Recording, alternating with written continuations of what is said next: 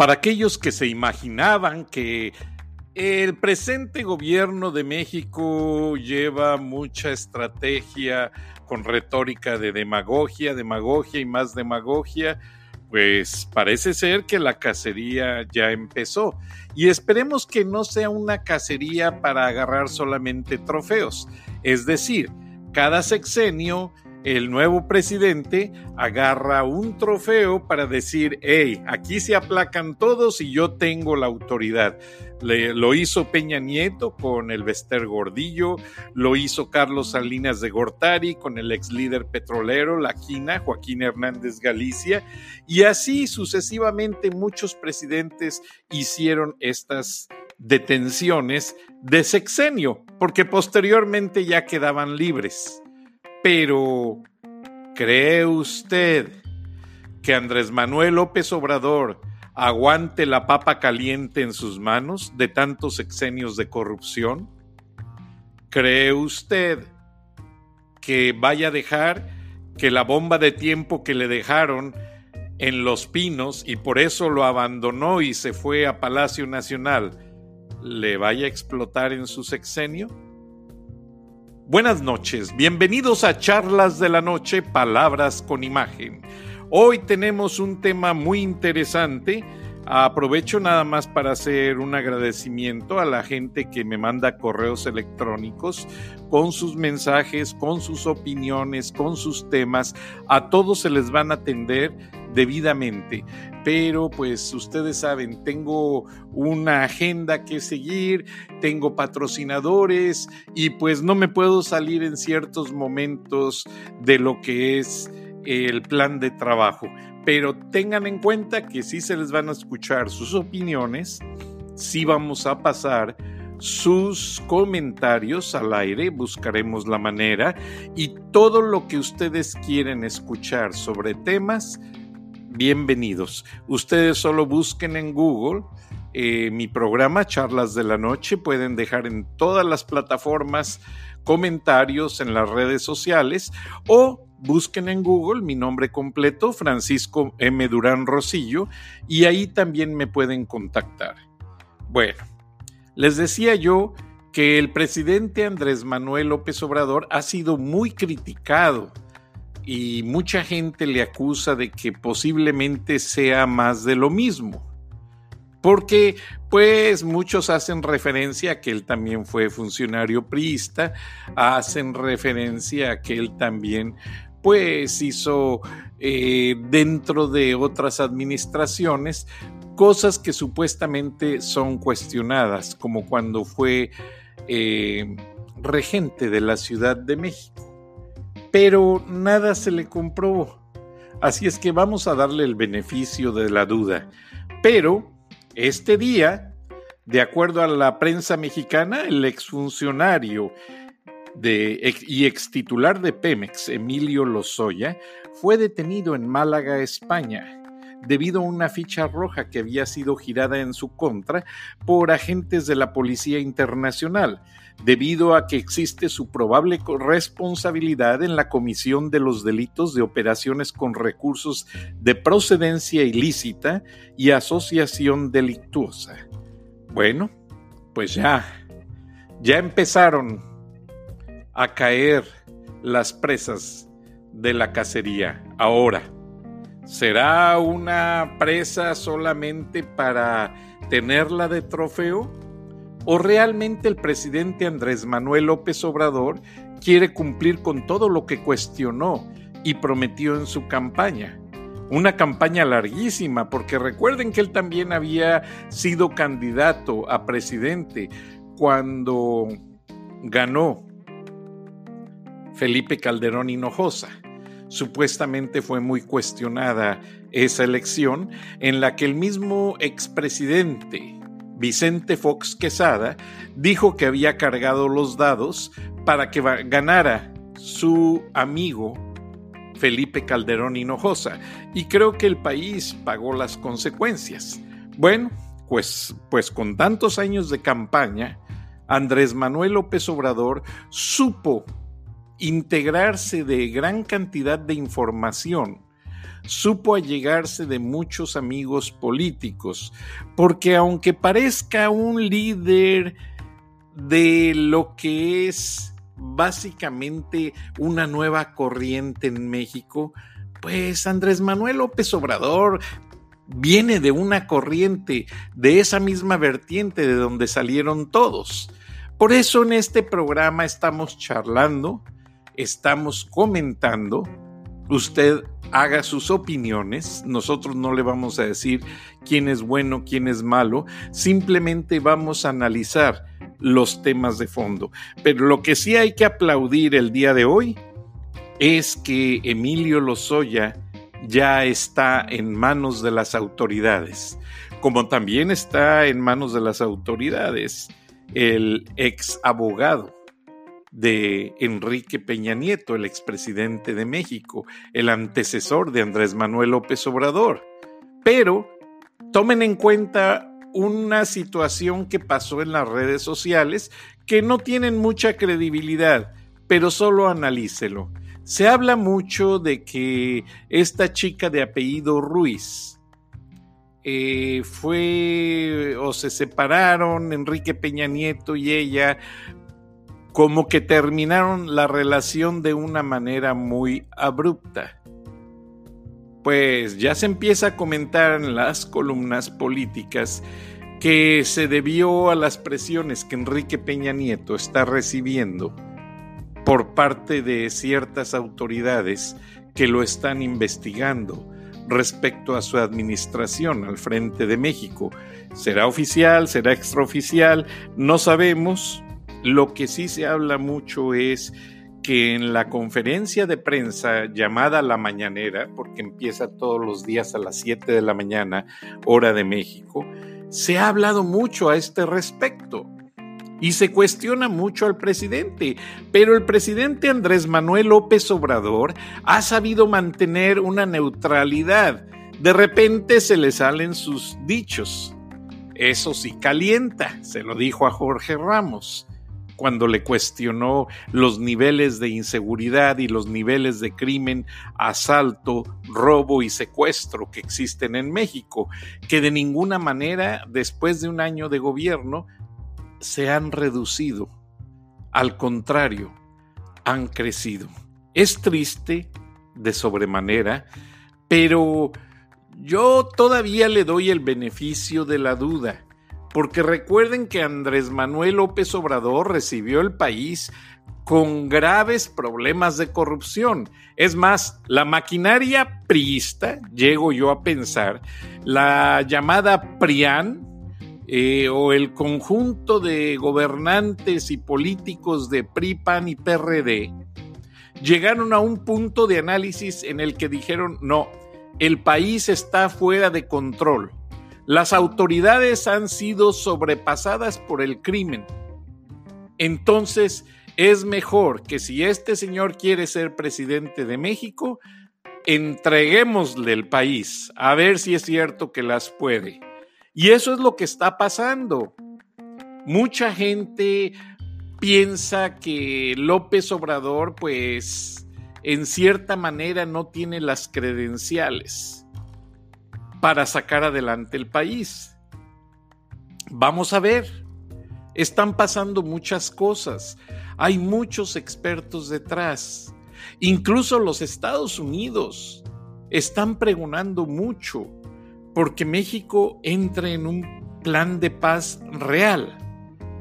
La iniciativa Mérida, iniciada por George W. Bush y Felipe Calderón, fue una iniciativa precisamente con miras a acabar con el crimen, debilitar a las bandas del narcotráfico que están fuera de control.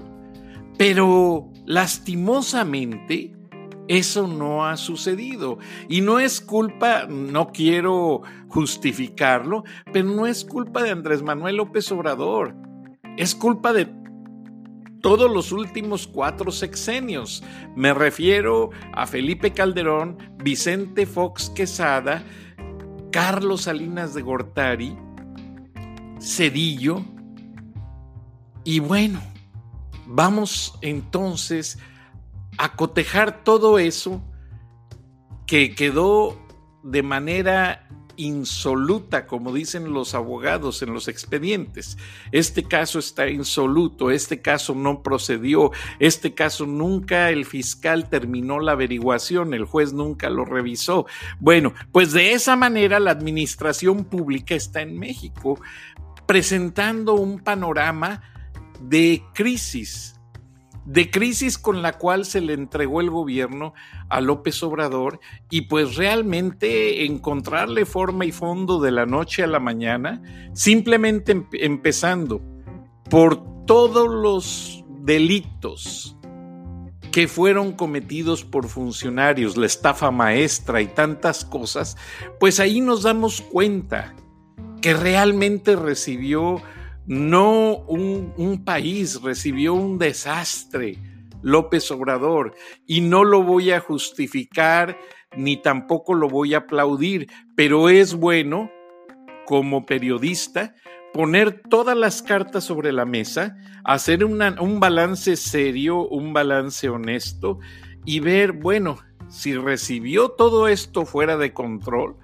¿por dónde va a empezar? Ahora lo más importante es con quiénes realmente cuenta para resolver los problemas. Porque Andrés Manuel López Obrador ya se dio cuenta que hasta en su mismo gabinete tiene algunas personas que han demostrado mucha ineptitud, mucha falta de seriedad, mucha responsabilidad política.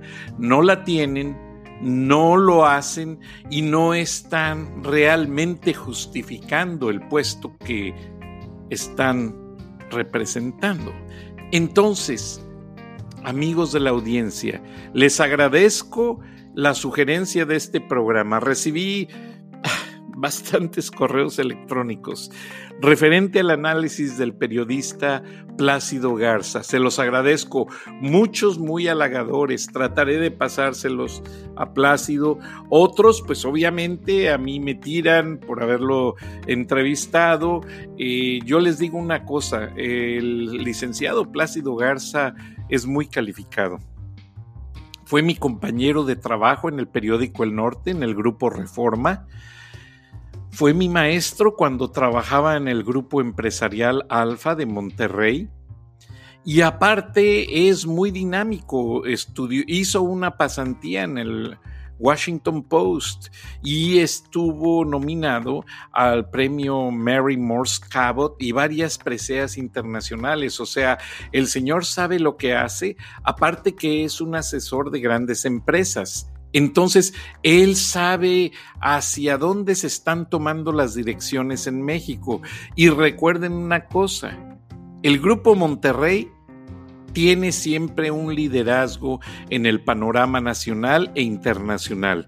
El Grupo Monterrey no puede ser ignorado ninguna vertiente del grupo Monterrey, ya sean priistas, panistas, perredistas, eh, quien haya sido gobernador, quien haya sido diputado federal, quien sea senador, todo ese conjunto de líderes en grupo representan una esencia muy importante de lo que el empresariado regiomontano está realmente logrando y pidiendo Ahora, veamos entonces hacia dónde están tomándose las direcciones, hacia dónde soplan los vientos políticos, porque pues sí, obviamente se habla de un grupo de empresarial que está a favor, se habla de otro grupo empresarial que está en contra, pero pues nadie sabemos hasta dónde se van a dar las cosas, porque vea, vea cómo es la acción de López Obrador, muy pública en la mañanera, pero en el resto del día, a excepción de los actos públicos, Andrés Manuel López Obrador tiene sesiones muy privadas tiene grupos de análisis a los que atiende solamente a puerta cerrada y es ahí donde se están tomando una serie de acciones. Ya Andrés Manuel López Obrador está lo suficientemente grande y maduro, con todo respeto, porque yo también soy un hombre maduro, como para mentirle o jugar con el pueblo. Yo no creo que el Señor se atreva a hacer eso. Obviamente, sí está jugando con una maniobra de política, porque no tiene que ocultar de la prensa y de ciertos enemigos políticos muchas cosas que evidencian la posible acción que va a tomar en tiempo a mediano o largo plazo. Entonces eso no le conviene. Recuerden que en México hay un grave problema. En México existe mucho la industria del rumor. Desde hace muchos exenios se hablaban rumores de que un posible golpe militar o que una posible devaluación, todo eso ya se acabó. La moneda mexicana, el peso, está teniendo variantes mínimas, pero está muy estable. La Bolsa Mexicana de Valores, pues han tratado de mantenerla, claro, depende mucho de los índices de Wall Street, Nasdaq, Dow Jones, etcétera, pero lo que tiene mucho que ver, el mérito de Andrés Manuel López Obrador, es que primero está estabilizando el gasto público. Ahora, ¿qué representa estabilizar el gasto público? Amarrar el cinturón para ver dónde están las fugas. Él mismo lo ha declarado y le agradezco a toda la gente que me llamó y que me dijeron irresponsable por manejar ciertos calificativos. No, no estamos en contra de López Obrador. Estamos realmente analizando, viendo qué parámetros está tomando, qué partes de su gobierno evidencian la dirección que tiene como plan de gobierno, como dirección empresarial. Ahora, si se ha gastado o no se ha gastado determinada cantidad en inversión, es porque las condiciones, de acuerdo a quienes me llamaron y me pidieron el anonimato, las condiciones no han sido las favorables para hacerlo. Ejemplo, en Sonora hay un parque industrial listo y habilitado para que se instale una planta Ford. Por el plan que hizo el presidente Trump de quitar lo que le llaman el outsource, de, regresar los trabajos a Estados Unidos y darles incentivos a las empresas para que regresen los empleos al suelo americano, eso afectó mucho a México, número uno. Número dos, los aranceles y las tarifas comerciales impuestas por el presidente Trump, en cierta manera, paralela al nuevo reajustado TEMEC o Tratado de Libre Comercio o NAFTA, como le quiera llamar, es un tratado comercial, también ha estado esa situación influyendo en cambios en las inversiones privadas, en la inversión pública y en la inversión extranjera. Ahora, también se los digo, de una manera muy sensata, señores funcionarios, y qué bueno que me hicieron llegar sus puntos de vista desde muy alto nivel. Les agradezco esa confianza.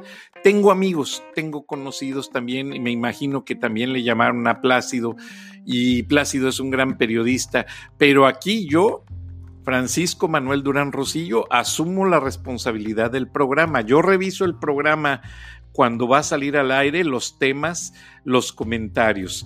Y en ninguna forma se ha tratado de afectar la administración de Andrés Manuel López Obrador.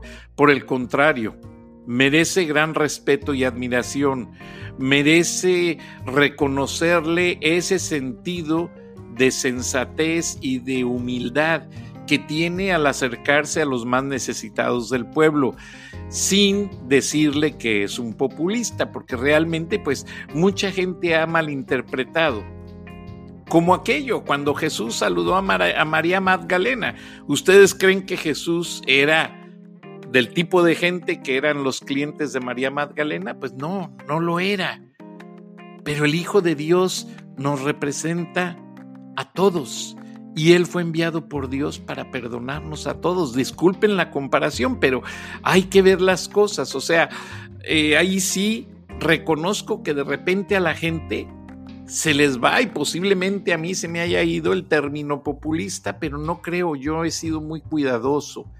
Este, tengo casi 40 años, más de 40 años dedicándome al periodismo y empecé a los 16 años, tengo 59 y en ningún momento he tenido ninguna reclamación.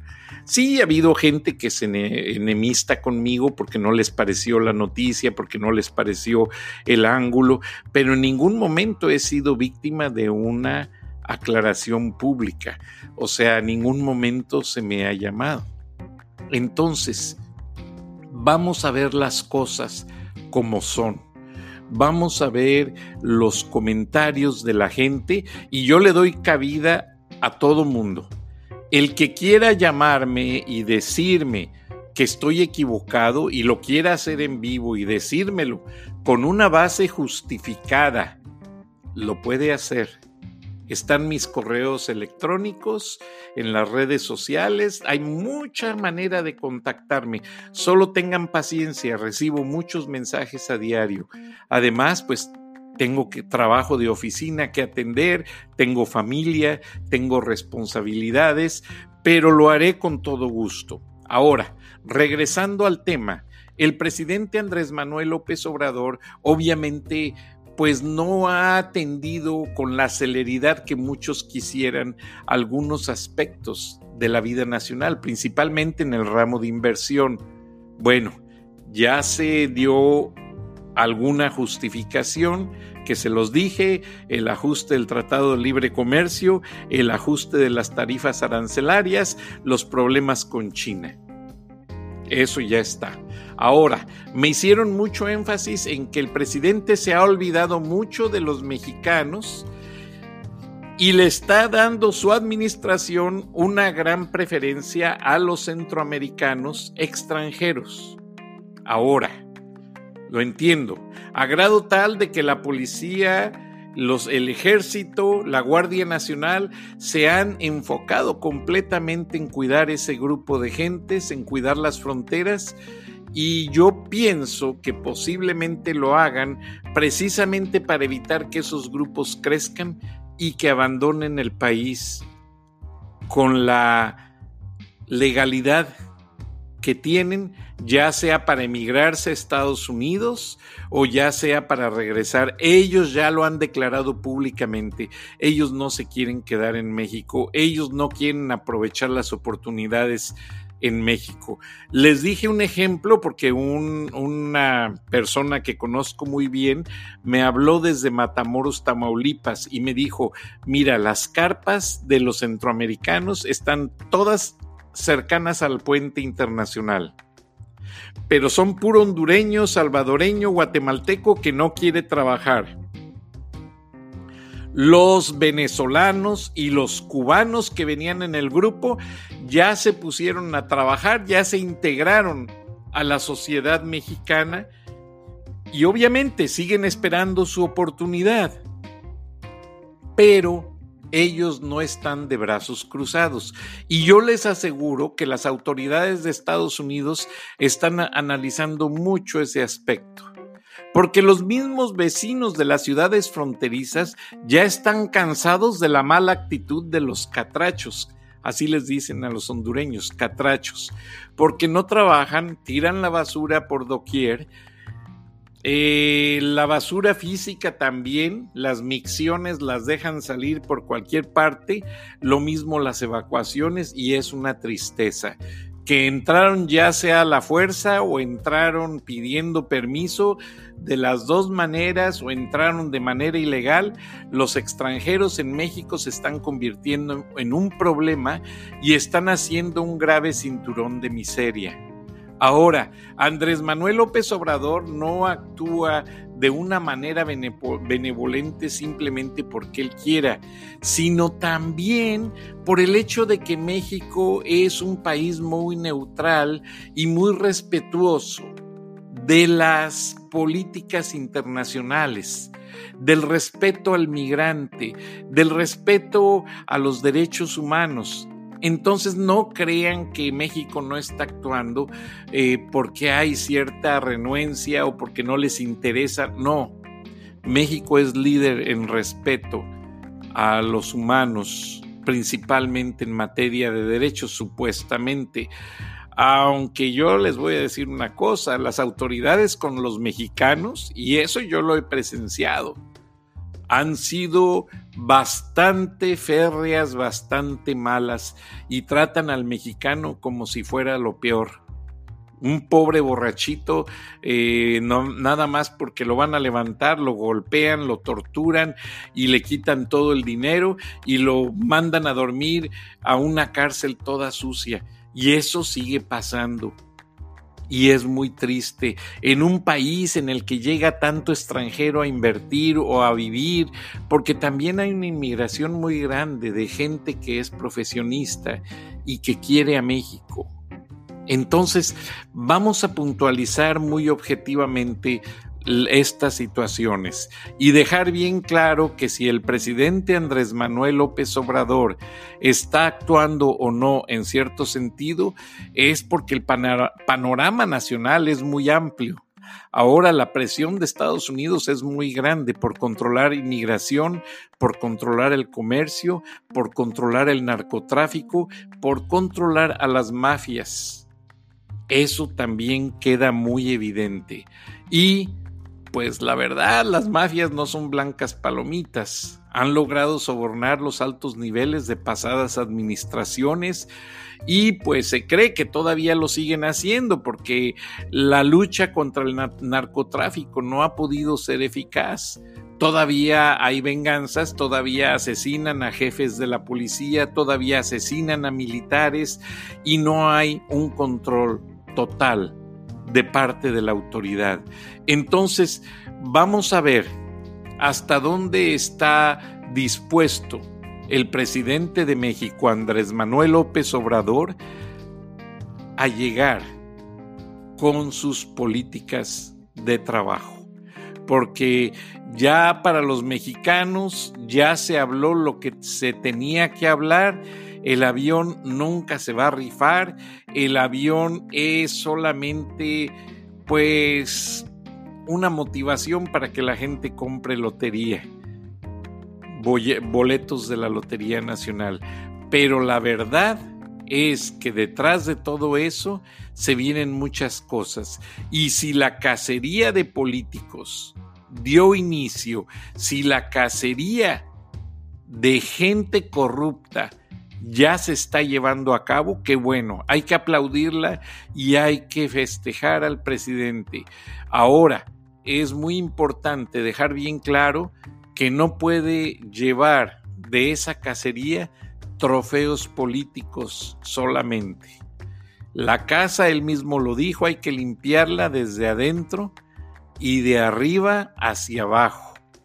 Entonces, hay que ver todos los aspectos y desearle al presidente que siga con esa lucha ardua y tenaz y que realmente deje de ser el argumento de una reunión de prensa con los medios, con fines de imagen, con fines de relaciones públicas y que realmente se convierta en todo lo que sea reflejado en sus ofertas de campaña para llegar a Los Pinos o al Palacio Nacional. Ahora, existe por ahí una propuesta ya de que una posible reunión entre Andrés Manuel López Obrador y Donald Trump, su homólogo de Estados Unidos, en la frontera México-Estados Unidos sería algo maravilloso, porque hay muchas cosas por aclarar pero siento yo que primero van a limpiar la frontera antes de permitir que ambos mandatarios lleguen, porque el argumento de la seguridad está muy cuestionado y a Donald Trump no lo van a arriesgar a ponerlo en un punto álgido y difícil, especialmente porque en la frontera de México hay mucho asesinato, hay mucho ataque. Le pasó a Luis Donaldo Colosio, lo mataron en Tijuana en una multitud, en un acto de campaña. Entonces, son muchas cosas, vamos a esperar las opiniones, la realidad y me despido. Buenas noches y gracias.